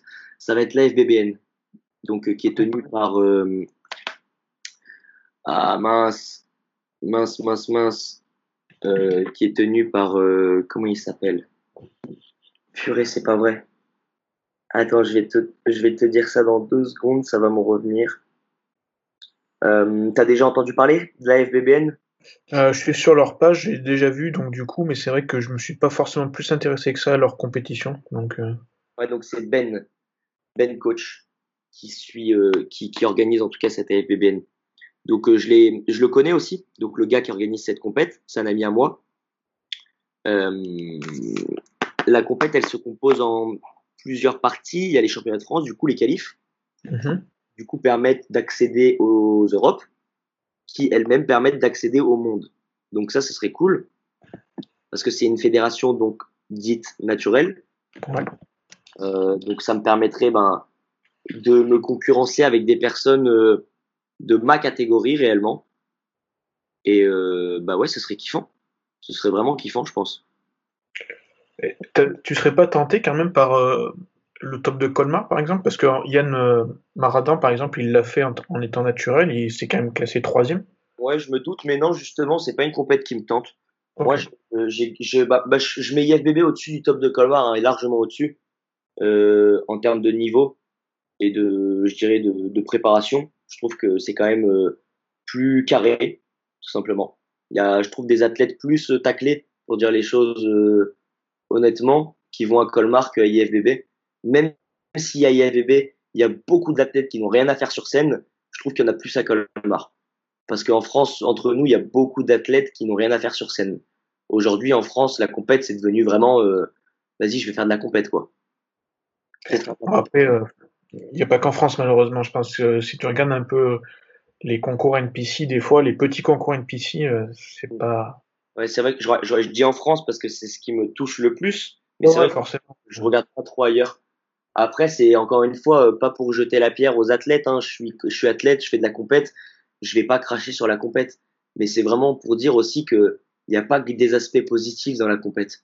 Il n'y a pas que du que du sain en fait. Voilà. Il n'y a pas que des choses très saines. Puis après, de toute façon, alors on en revient à la même chose. C'est tu fais quand même ta prépa pour toi, pour ton plaisir. Ouais. Et, euh, et, si tu ressentiras peut-être plus de plaisir, si toi tu ressens plus de plaisir à aller à la FBBN, bah, pourquoi t'embêter à aller ailleurs, quoi, enfin? Exactement. Et au final, je me dis que je le ferai avec des personnes, euh, bah, vraiment, je me, qui m'entoureraient, euh, ce serait au top, quoi, avec des personnes en or. Bah, ben, par exemple, au-delà d'être le président de la fédération et d'être athlète, c'est aussi un poseur exceptionnel. Qu'il a un posing vraiment euh, très esthétique, très fluide, avec beaucoup de personnalité et de prestance qui s'en dégagent. Donc j'aimerais euh, par la suite qu'il puisse m'apporter une touche un petit peu plus personnelle sur mon posing, de telle sorte à sortir un truc vraiment euh, incroyable quoi. J'adore le posing, euh, j'aimerais vraiment pouvoir pondre à la FBBN un posing digne de ce nom, quoi. Qui représente vraiment l'esthétique et le, et le body, quoi. Ils ont des poses imposées, genre comme tu vois, euh, l'IFBB Elite, ils ont imposé classique physique, le vacuum obligatoire. Euh, ah oui. Euh, euh, non, là pas à l'IFBB. À l'IFBB, il était imposé, vacuum obligatoire. Bah, je trouve ça, oh, je sais pas si c'est bien, mais si, c'est une, une, une, bonne chose. Je pense qu'il l'impose. Pour du classique, c'est une pause, euh, c'est une pause à travailler. C'est une pause à travailler. Après, c'est que euh, chez Elite, hein, parce que chez la Pro League, il me semble pas que ce soit obligatoire. Ah ouais, nous, IFBB, on l'avait imposé en 2019. Mais après, enfin, je sais pas, je, pour toi, tu n'as peut-être pas de mal à le faire, mais il y a certains physiques qui peuvent tout simplement pas le faire euh, d'un point de vue anatomique aussi. Donc, euh. je comprends. Moi, j'ai pas euh, du mal à le faire, mais j'ai pas de grande facilité à le faire non plus, quoi. Ouais. si je le fais en position de face, ça va nickel. Dès lors que je dois me mettre en cuisse abdos, là, c'est une autre histoire. Bah, de toute façon, enfin, dès que tu as une cage un peu, bah, si t'as pas une cage de powerlifter quelque part, c'est un peu compliqué de tout faire rentrer, quoi. Bah ouais, carrément, carrément. Après, je pense que ça reste un mouvement qu'on peut travailler quand même, hein, mais. Ouais, bien sûr, ouais. Tu, l'as travaillé par exemple, toi, parce qu'on le voit beaucoup que tous les matins, les, les compétiteurs, ils, le travaillent. Est-ce que toi, tu le fais? Non, non, non, non, je le travaillais pas comme, euh, comme on peut le voir tous les matins, non. Moi, euh, mon posing, je l'ai toujours travaillé euh, après mes entraînements. C'est ce qui me faisait mon cardio, en fait. J'ai jamais fait de cardio en prépa, pas une once de cardio, ne serait-ce que du basse intensité, rien du tout.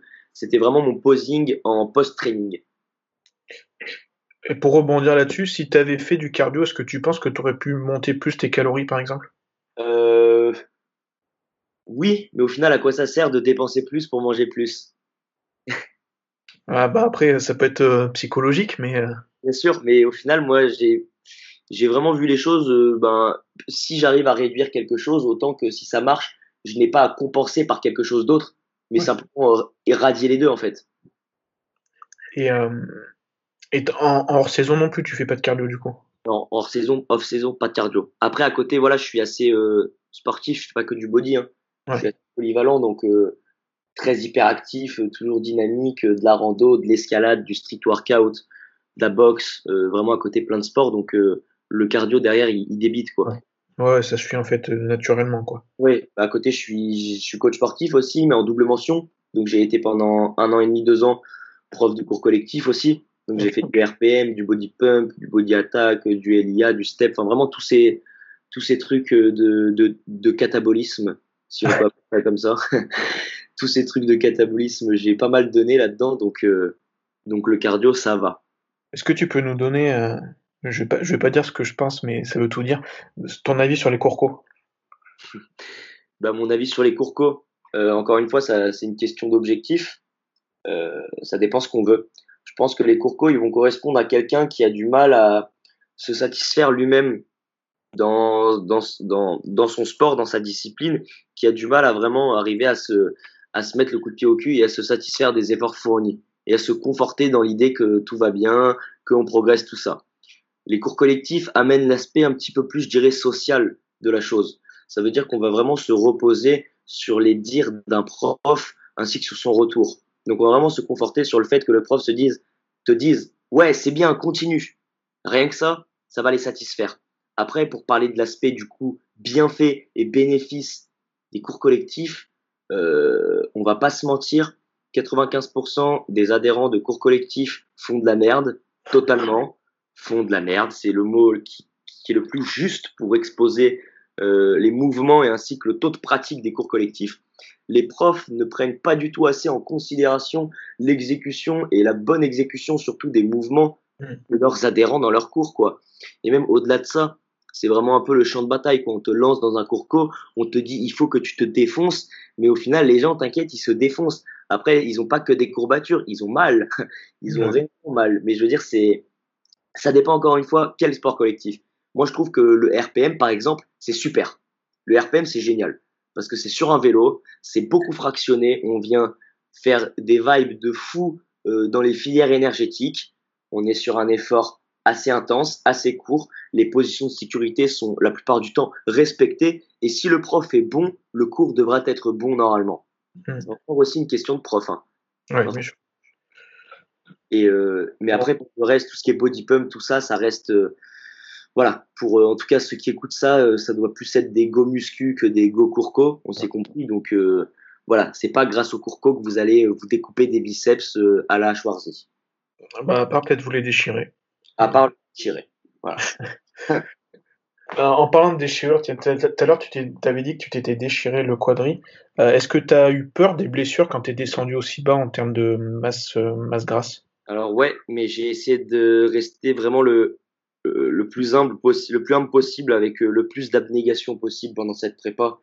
J'arrivais vraiment à me dire, je suis conscient du danger, mais je contrôle le risque. Donc j'allais chercher les limites tout en les titillant. Je dirais sans aller chercher la rep qui, je savais, allait me défoncer. Même si tu peux jamais savoir quelle rep va te blesser. Ouais, ça c'est sûr. Mais c'était quand même dans un esprit vraiment de contrôle, euh, avec le, vraiment le plus de contrôle possible. Donc des charges contrôlées, des mouvements excentriques contrôlés, pas de réflexe myotatique pendant la prépa. Donc aucun réflexe myotatique n'a été admis pendant la prépa parce que mes tendons n'avaient pas le droit de subir ça. Je me le suis interdit, je l'ai pas fait. Donc rien que ça déjà c'est c'est un petit peu de sécurité. Après, sur scène, mon quadri, quand il a pété, euh, il s'est pas déchiré, ça n'a pas été une rupture du quadriceps. Oui, oui. Ça a été de la déchirure de myofibrille et de fibres. C'est-à-dire qu'il a pris cher comme un gros claquage, quoi. C'est ce que j'allais dire, un claquage en fait. Ou comme une grosse béquille, quoi. Vraiment, j'avais un bleu, j'avais un hématome. Mais bon, dis-toi qu'il s'est simplement fait ça en contractant. Ouais. C'est-à-dire que le point de crampe était tellement important que ça l'a quand même, euh, ça l'a quand même violenté. Ouais, ça c'est sûr. Mais à, à ce moment-là de, de, la prépa, comme tu dis, tu as, réfléchi à, à optimiser et à, rendre ton, ton, entraînement le plus sécure possible. Euh, est-ce que du coup, par exemple, euh, même si tu as dit que tu faisais des haltères, est-ce que tu es passé un peu plus sur les machines, par exemple? Euh, Non, pas tant que ça. Pas tant que ça. Je variais vraiment les deux, ça dépendait. Essayé de conserver beaucoup de polyarticulaires et d'amener, ça dépend pour les muscles encore une fois, maximum un ou deux mouvements monoarticulaires. Pour en fait cataboliser le moins possible c'est logique. Le moins possible parce que si on vient mettre que du polyarticulaire, forcément le système nerveux va être vachement plus recruté que sur un mono. Donc, euh, en toute logique, le muscle va moins perdre. C'est, tu vois ce que je veux dire? Parce que le système nerveux va prendre le relais. Et quand il prend le relais, il fait pas semblant le cerveau. Ça y va vraiment. Après, euh, est-ce que j'avais des Non, je pense que voilà, comme je te dis, pas mal de polyarticulaires, des temps de récupération quand même un petit peu courts faut justement casser les règles. C'est vrai que quand on a l'habitude de faire du sirep, on a tendance à dire je fais de la force, donc je prends, prends deux minutes de repos. Mais là, à l'inverse, on est en fin de prépa, on a besoin de venir titiller quand même une filière énergétique qui potentiellement va nous faire brûler des graisses. Donc, à défaut de n'avoir que six répétitions, qu'est-ce qu'on va faire? On va prendre un temps de récup d'une minute. Ouais. Ce qui va concréer en fait totalement toutes les règles qu'on apprend euh, en musculation, quoi. Faire du sirep avec une minute de repos, c'est pas, pas très commun. Bah déjà, je sais pas comment, mais normalement, on a dû te l'apprendre pareil. On nous apprend donc la, base pour faire l'hypertrophie, c'est le 10 x 10 avec 3 minutes de repos à 75%. Ouais. Donc bon, c'est un petit peu, euh, comment dire, une méthode euh, d'avant-guerre. C'est une méthode un petit peu à part. Après, moi, c'est comme ça que j'ai fait et c'est comme ça que ça marche sur moi en tout cas. Donc, euh, des, temps de repos relativement courts, pour moi, c'est vraiment le secret d'une bonne prépa, tout en mettant beaucoup d'intensité sur les charges. Et mes élèves, je ne cesserai de leur, euh, de leur répéter, mettez de l'intensité, bordel. Et de l'intensité, ça fera tout, en fait. Ça fera toute la différence. La diète, c'est, en fait, les, il n'y a pas de 50%, c'est 100% d'entraînement et 100% de diète et 100% de mental. En fait, il faut être à fond partout. Si, si on veut être forcément, il faut, il faut être à 1000% partout et ça marchera. Il n'y a vraiment pas de, pas de solution miracle. Ouais, mais on, peut en revenir un peu ce que tu disais. Le problème, c'est qu'il y en a beaucoup qui viennent pour parler à, Pierre-Paul Jacques plus que pour euh, mettre de l'intensité. C'est pour ça que je dis ça. Il y en a, il y, a, un pourcentage si pauvre en salle de sport qui sont là pour faire le taf. Il y en a vraiment très peu. Et on le voit, hein, euh, moi, quand je sors de mon entraînement, en gros, je suis par terre en tachycardie. Euh, je suis en tachycardie, vraiment, j'ai du mal à respirer. Je suis mort dans le game, je suis trempé, je veux dire. On sent l'entraînement on le sait, tu vois. Tu vois les gens à la salle, t'en vois pas beaucoup qui sont dans cet état. Et c'est pas normal. C'est pas normal. Parce que tout le monde devrait être dans cet état. Bah après, euh, en tout cas, faut être clair avec ses objectifs. ou alors, oui, mais après, voilà, ceux qui sont là pour euh, faire ça, pas de souci. Mais ceux qui sont là et qui à côté, du coup, viennent jeter la pierre en disant Ouais, mais toi, t'es comme ça, t'es comme ça, c'est pour ça que t'es comme ça. Non, mec, moi, je suis comme ça parce que je m'entraîne comme un vrai garçon. Tu vois ce que je veux dire? C'est Donc là-dessus, faut quand même euh, bah, mettre un petit peu les choses au clair parce que c'est souvent ceux qui s'entraînent le moins bien qui me lancent la pierre, tu vois. Oui, oui, mais faut, faut il y a beaucoup qui peut-être se, se voilent la face à, ce propos-là en se disant, euh, parce qu'il y en a certains qui sont doués génétiquement, qui en faisant pas grand-chose ont des résultats, ils doivent se dire que c'est possible pour tout le monde, il n'y a pas besoin de se buter. quand même, euh, ouais. Il y a de ça, et après il y a, il y a, une, il y a un côté d'acharnement, je vais te dire, euh, c'est c'est ingrat, hein, mais mais c'est la vie. Le body, c'est pas fait pour tout le monde. Le body, c'est vraiment un sport qui est pas fait pour tout le monde en fait. Il y a des mecs qui sont pas faits pour faire du body. Et moi, le, vraiment la meilleure chose pour eux, hein, c'est vraiment pour eux la meilleure chose que je peux leur dire, c'est arrêtez, arrêtez le body, arrêtez de vous entêter dans quelque chose qui n'est pas fait pour vous. Parce que de une, à la rigueur, vous allez faire quoi? Pendant 20 ans de votre vie, vous allez faire quoi? Vous allez faire de la compète. Tous les ans, vous allez remettre les pieds sur la même scène pour faire, ne serait-ce, allez quoi? Un podium ou alors un top 5. L'année prochaine, vous allez revenir, vous allez refaire le même classement, encore un podium, ou encore un top 5. Pourquoi? Parce que jamais tu feras premier. Parce que ce sport, il n'est pas fait pour toi. Et ça a l'air injuste ce que je dis. Mais au final, la vie, elle est injuste. Il y a des gens qui sont faits pour, qui ont des, qui ont des prédispositions pour, euh, mettons, euh, un sport. Il y en a d'autres qui en ont pour euh, une, discipline intellectuelle. Il y en a qui en ont d'autres pour l'acuité à comprendre un calcul ou quoi que ce soit. Je veux dire, on est tous différents et tous uniques. Il y a un moment où si on se rend compte qu'on n'arrive pas à exceller dans un domaine et qu'on fournit tous les efforts nécessaires, il faut arrêter de s'entêter.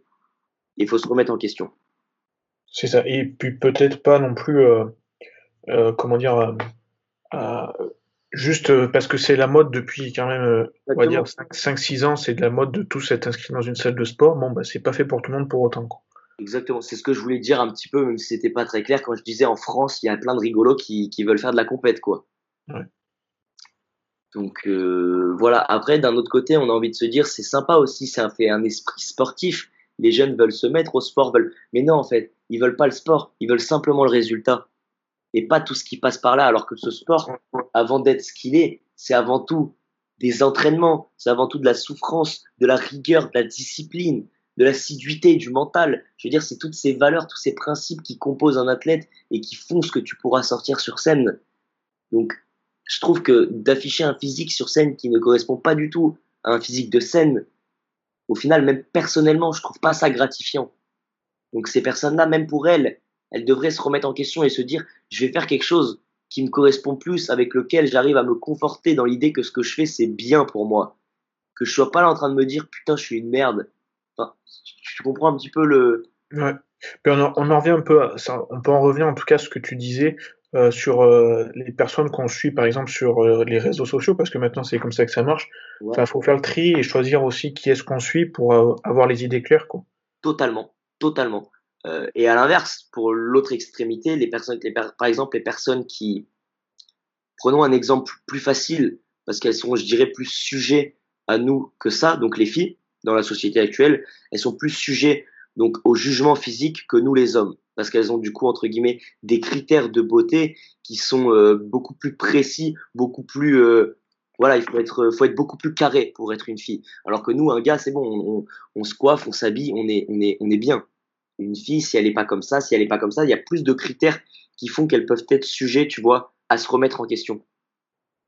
Euh, purée mince, je sais plus pourquoi est-ce que je venais là, je voulais rebondir sur quelque chose. Sur les modèles sur Instagram, je pense, je crois. Sur les modèles sur Instagram, voilà. Euh, voilà. Et je dis, voilà, les filles sont plus sujets à ça, par exemple, mais les mecs aussi, hein, je le dis. On, comme tu l'as dit, c'est important, tu vois, de suivre des bonnes personnes qui, du coup, sont pour nous des, exemples, des modèles qui nous tirent vers le haut, sur qui on peut s'identifier, etc. Sauf que le problème, c'est aussi, comme je t'ai dit tout à l'heure, moi, je ne suis pas, par exemple, des physiques où je sais pertinemment que c'est pas des physiques que je pourrais atteindre. Mmh. Parce que on a l'impression que ça nous motive. Tous les jours, on est là sur Insta, on voit tout ça on voit tous ces trucs. Par exemple, les meufs qui suivent que des meufs avec un cul de brésilienne, avec nanin, avec nanin, tout ça, tout ça. Ben, c'est à elles qu'elles font du mal. Et c'est elles qu'elles mangent de l'intérieur petit à petit. Parce que quand l'écart, encore une fois, est trop important entre ce qu'on a et ce qu'on veut, ou alors ce qu'on voit, c'est là qu'on n'est pas bien. Donc je pense que les réseaux, ça apporte un aspect très négatif sur la compétition, très négatif. et que le positif comparé au, malsain, au, négatif que ça apporte, il est, il est, il est très minime. Pourquoi? Parce qu'il y a peu de gens en fait qui décident de se mettre des barrières et qui décident réellement de s'exposer et de s'identifier à des personnes qui, qui sont saines et qui réellement peuvent leur apporter parce que c'est atteignable et parce que c'est quelqu'un euh, qui, qui, lui correspond en fait. Je sais pas moi, qui partage soit les mêmes valeurs, soit les mêmes principes, soit qui partage quelque chose vraiment de commun où on soit pas là à se dire euh, vas-y moi demain je vais suivre un Ronnie Coleman et tous les jours je vais matrixer avec ses vidéos pour me dire que je vais être comme lui. Non, ça c'est l'erreur. Et il y en a beaucoup qui la font. Bah, en fait, on en revient à la, chose où euh, euh, tu sais, on, disait avant, enfin dans les dans les romans entre guillemets, dans les livres, on disait on est la somme des cinq personnes qui nous entourent. Sauf que bon, maintenant il faut élargir cette bulle avec les réseaux sociaux et c'est pareil en fait. Il faut bien comprendre que ben on, on ressemble un petit peu à ce, ce qu'on suit, ce qu'on, ce par qui on est entouré, ce par quoi on est entouré. Totalement, totalement. On est un petit peu euh, à l'image de ce qui nous entoure. On est on a un très beau reflet de de notre entourage proche D'où encore une fois l'importance de s'entourer de bonnes personnes dans ce milieu. Ça, euh, ça c'est, c'est, c'est évident. Euh, mais après voilà, je pense que oui, l'aspect euh, des réseaux sociaux peut vraiment apporter. Hein, c'est quelque chose de génial. Moi, le premier, j'y suis. Euh, je j'apprécie beaucoup partager euh, des photos. Je dirais moins des moments parce que je parle pas beaucoup sur les réseaux. mais j'aime partager des moments, tout ça, d'avoir un petit retour. C'est sympa, mais pour au final, ce que ça apporte concrètement et réellement à quelqu'un qui doit s'accrocher à des choses solides et concrètes, bah, je trouve que ça fait vraiment un petit peu se, se perdre et ça nous fait plus perdre du temps qu'autre chose. Ouais, il faut savoir euh, dissocier. Exactement, c'est une question d'équilibre, c'est comme le travail. Mm. Si demain j'arrive pas à prendre du temps pour moi, bah, je passe 18 heures par jour à travailler sur l'ordi. Sauf qu'au final, qu'est-ce que ça m'apportera de travailler 18 heures sur l'ordi si derrière il n'y a pas une minute où je peux profiter de, de moi, de ce que je suis, de, de ma vie, de, c'est un petit peu la même chose. En parlant de travail, c'est quoi tes objectifs, euh, si tu peux en parler?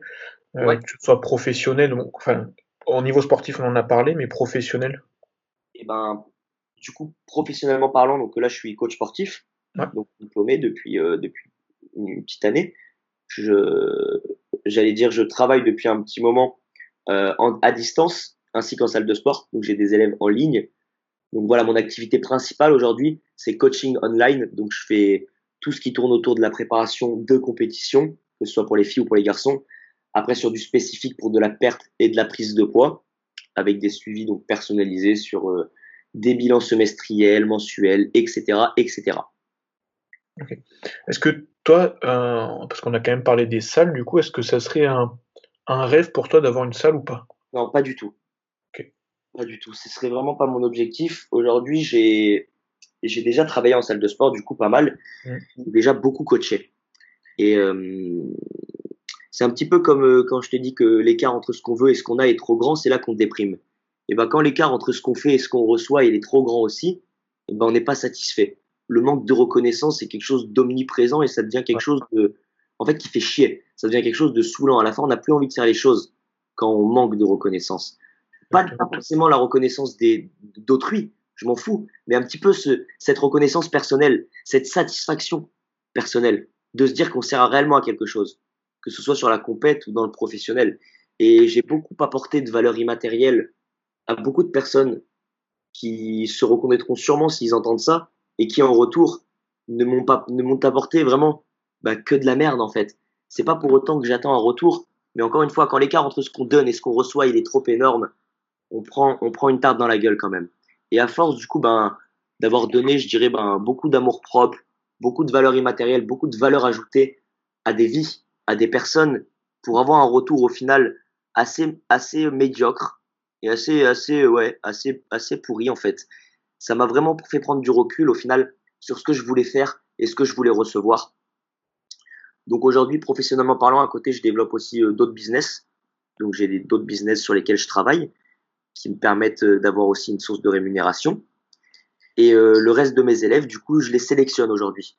Donc je ne travaille plus avec euh, tout le monde comme je faisais avant, parce que je souhaite travailler avec des personnes avec qui je partage, euh, je dirais, un minimum de choses et avec qui je considère que ça va bien se passer tout simplement, avec qui j'ai envie en fait de travailler.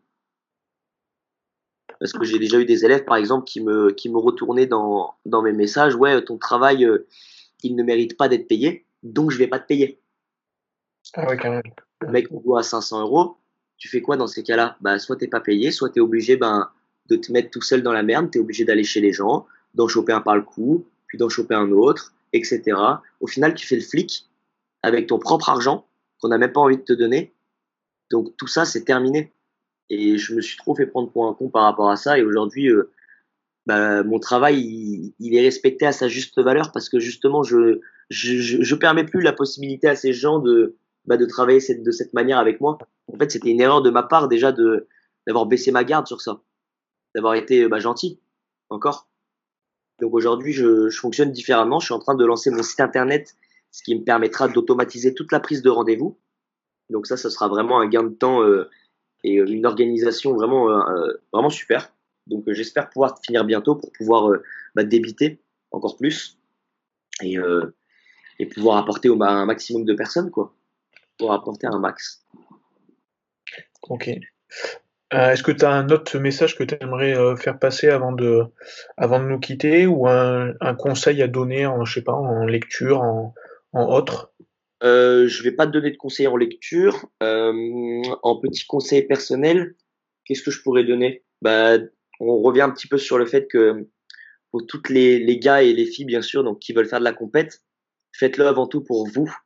Et uniquement pour vous. Sachez que votre entourage ne sera pas forcément là pour vous soutenir ou à l'inverse sera là pour vous soutenir, mais quoi qu'il en soit, il faut que vous soyez, il faut que vous soyez 100% aligné avec ce que vous faites et que vous le fassiez avec du plaisir parce que une vie, on n'en a qu'une et elle peut s'arrêter demain. Donc profitez de la vie et soyez heureux.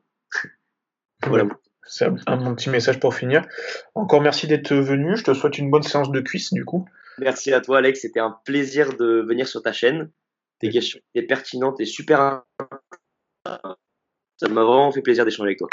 Bah écoute, pareillement, c'est gentil. Puis euh, pourquoi pas une prochaine fois, euh, avec plaisir. Avec plaisir. Je te remercie. Ciao. Ciao, ciao, Alex. Salut.